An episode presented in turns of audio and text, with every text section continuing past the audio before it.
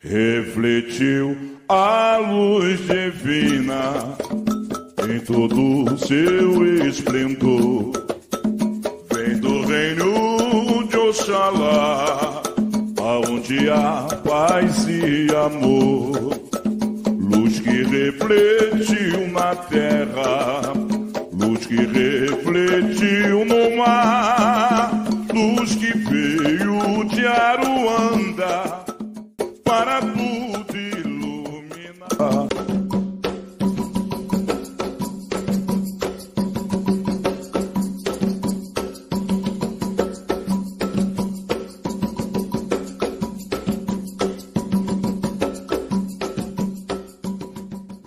Olá, minhas irmãs e meus irmãos, bem-vindos a mais um episódio do nosso podcast Umbanda Traçada. E hoje vamos comentar aqui um pouco sobre os textos que nós colocamos nas redes sociais, dizendo como anda a Umbanda hoje e como alguns médios andam se comportando dentro da religião. E o primeiro foco que eu quero dar aqui da nossa conversa é para um primeiro texto da semana que foi é, que a Pombagira pede droga porque ela desencarnou há pouco tempo. Gente, vamos ter um pouco de prudência e colocar a cabeça no lugar. É muito difícil é uma entidade ter desencarnado recentemente. Nós sabemos que o processo evolutivo para que um ser vivente possa arrumar a roupagem fluídica dela e tudo leva um tempo. E é muito difícil concordar com isso. Ainda mais ela pedir droga para usar, sendo que ela é uma entidade e toda entidade ela vem à Terra para se evoluir e nos evoluir quanto médiums. Não é possível e não é comum que isso teria cabimento. Jamais uma entidade vai usar de vontade terrena para que ela possa estar em terra. O fumo e a bebida já foi falado e explicado por vários umbandistas, por vários médiums, que ele age como uma ferramenta para a entidade. Porém, a droga nada tem a ver com isso. Isso, para nossa, o nosso entendimento e a nossa opinião, é pura e simplesmente uma forma desse médio estar querendo usufruir de uma substância que não é legal dentro de um terreiro ou, dando uma consulta e atendimento na sua casa para poder fazer o uso e o consumo de droga, porque uma entidade jamais vai fazer isso. Uma entidade jamais vai pedir droga, jamais vai fazer qualquer uso de substância ilegal.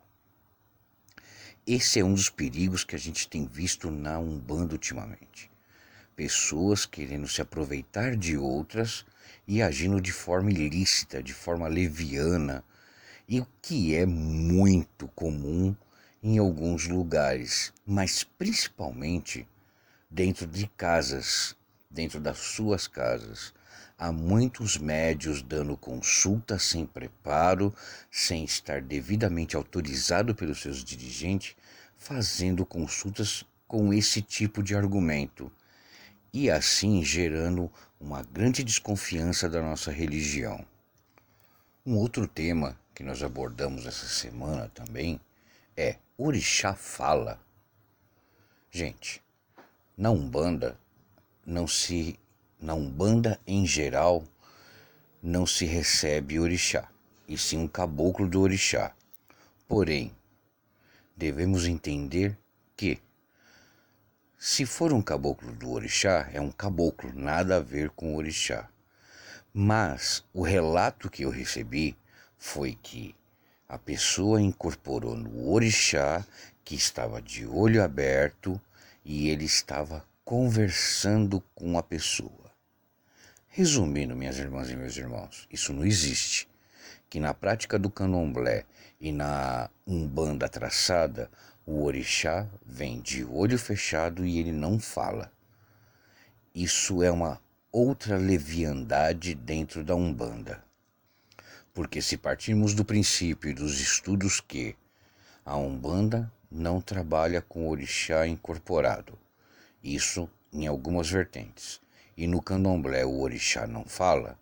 A pessoa que está incorporando um orixá, se identificando que é Iemanjá ou Oxum de olho aberto e conversando, ela está mentindo. Então, mais uma vez eu falo, existe muitas confusões entre orixá e entidade e existe muita gente caindo no golpe do baú achando que está conversando com o orixá. Esse é o tipo de coisa que deprecia a religião, que faz com que as pessoas percam a credibilidade. E isso é serve como aviso para os médiums, para, com aviso para os dirigentes de suas casas, para ver como anda o comportamento de seus médiums dar consulta em casa, é, fazer coisas que estão fora da doutrina da casa, vem acontecendo muito dentro da nossa religião.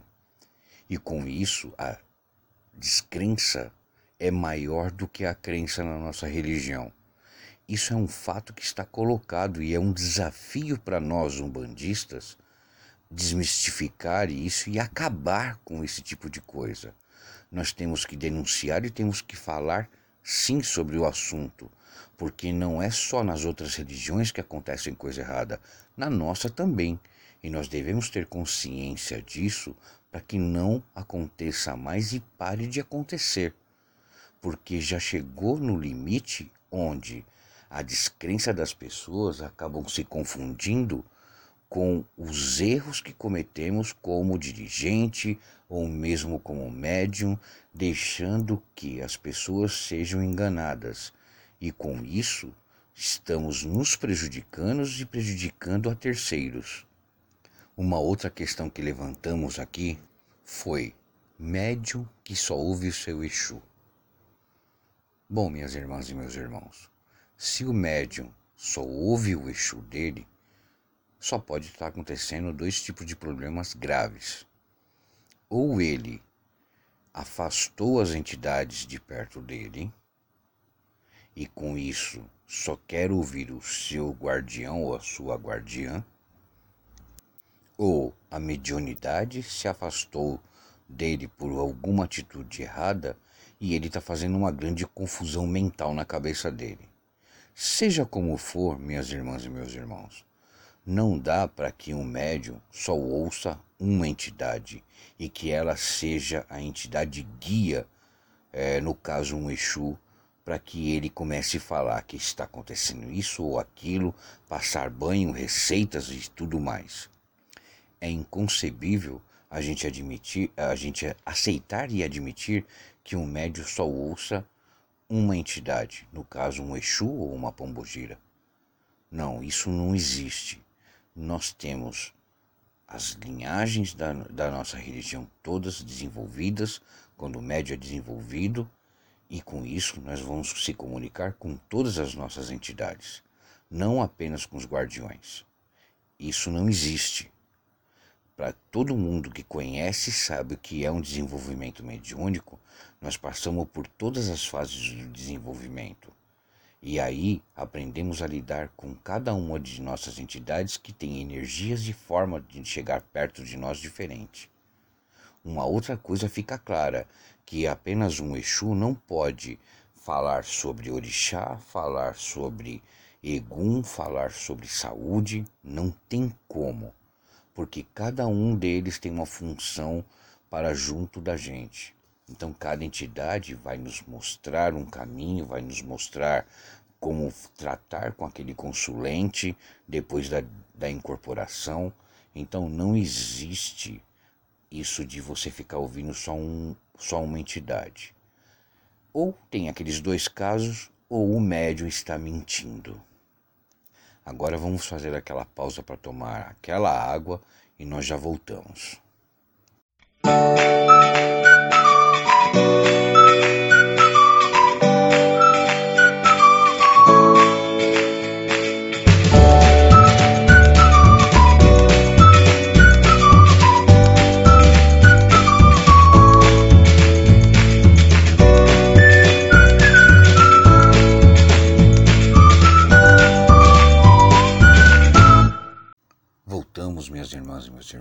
já tomamos aquela água e vamos tocar num outro tema que nós falamos essa semana: Padê de fubá. Minhas irmãs, meus irmãos, qual é o fundamento do fubá na nossa religião? Se for para fazer um amalá para Xangô, com quiabo e rabada, é uma coisa. Mas para Exu, qual é o fundamento para se fazer um padê de Exu com fubá? Essas modernidades que vêm sendo aplicadas na Umbanda como se fosse uma verdade absoluta é muito perigosa. Nós sabemos sim o fundamento da farinha de mandioca grossa, o porquê ela é usada no padê. Ela, era, ela é usada no, no padê porque, antes de qualquer coisa, ela era usada como comida para os escravos. Era feito a farinha de mandioca com azeite de dendê e deixado ao pé das árvores para servir de comida aos escravos que fugiam dos, dos senhores de engenho. Isso sim tem fundamento. E foi usado também como oferenda para Exu, porque é colocado nos caminhos, tem toda uma relação, tem todo um fundamento. Depois foi se melhorando, foi se colocando, as, os Exus entidades começaram a ensinar como colocar a pimenta, como se fazer o padê de dendê, o padê de água, o padê de mel, o padê de cachaça e até as guardiãs o padê de champanhe. Porém, o padê de fubá, em nenhum momento do meu aprendizado e conversando com outros irmãos e irmãs, nunca foi mostrado, não tem fundamento. Esses absurdos que vêm acontecendo também caem em descrédito muito do que a gente faz. É vergonhoso a gente olhar as redes sociais e enxergar esse tipo de coisa. Como também para fazer um padê, a gente vê na internet o quanto tem de a ah, minha pombogira tem que fazer um padê de chocolate com bombom e isso e vai bombom, vai é, doces, vai caldas. Gente, vamos parar de invencionismo, de, de, de loucura, porque não é. Isso já não é mais aprendizado. Isso é querer mostrar uma coisa que não existe. Nós estamos diante hoje de tantos erros sendo cometidos dentro da nossa religião que dá medo. Isso nos remete a um assunto que eu tenho discutido muito: o que rede, as redes sociais e a internet têm feito de bom e de ruim para a nossa religião. Não é possível, em pleno século XXI, nós estamos, estarmos regredindo a doutrina, os ensinamentos da nossa religião. É impossível, em pleno século XXI, achar que uma pessoa que não passou por todos os ritos da nossa religião possa fazer sua quartinha de orixá sem precisar ter feito a sua consagração, sem precisar ter deitado na esteira, tomado seus banhos, seus banhos de erva, seu amaci e poder fazer tudo como se fosse a coisa mais normal do mundo tudo tem fundamento, a Umbanda tem fundamento. A doutrina está se perdendo para as redes sociais, porque qualquer pessoa despreparada pode ir lá e começar a fazer é, uma invencionice e criar um monte de seguidores falando: não, isso está certo, ai que bom que eu aprendi. Gente, vamos tomar cuidado. Não é isso que se aprende de verdade dentro de uma casa de lei, dentro de um terreiro nós temos aqui muitos fundamentos que tem que ser passado, mas quando a pessoa frequenta e sabe que está numa casa onde vai aprender. Não é assim que nós vamos tratar a nossa religião e não é assim que se faz a nossa religião. Com isso, minha gente, nós tivemos uma semana onde a gente estava expondo os pontos errados do que vem acontecendo com médios dentro da religião. E isso é culpa de quem? Claro que a gente tem que culpar nós dirigentes, nós sacerdotes, mas também os médios que por baixo dos panos fazem coisas que não se deve fazer e acham que estão certos. Mas tudo numa hora aparece. Quando você tem uma casa bem fundada, fundamentada, com seus guardiões assentados e tudo correndo em plena harmonia, a verdade aparece.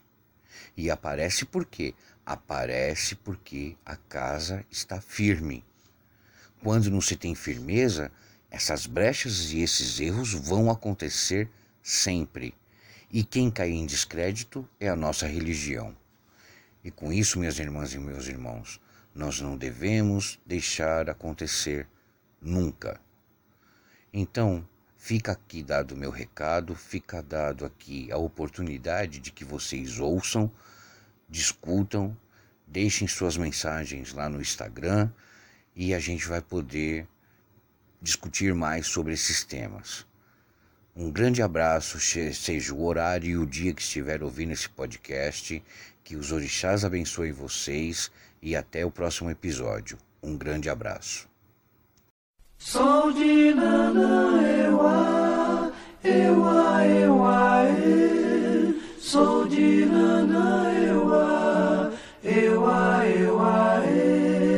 Sou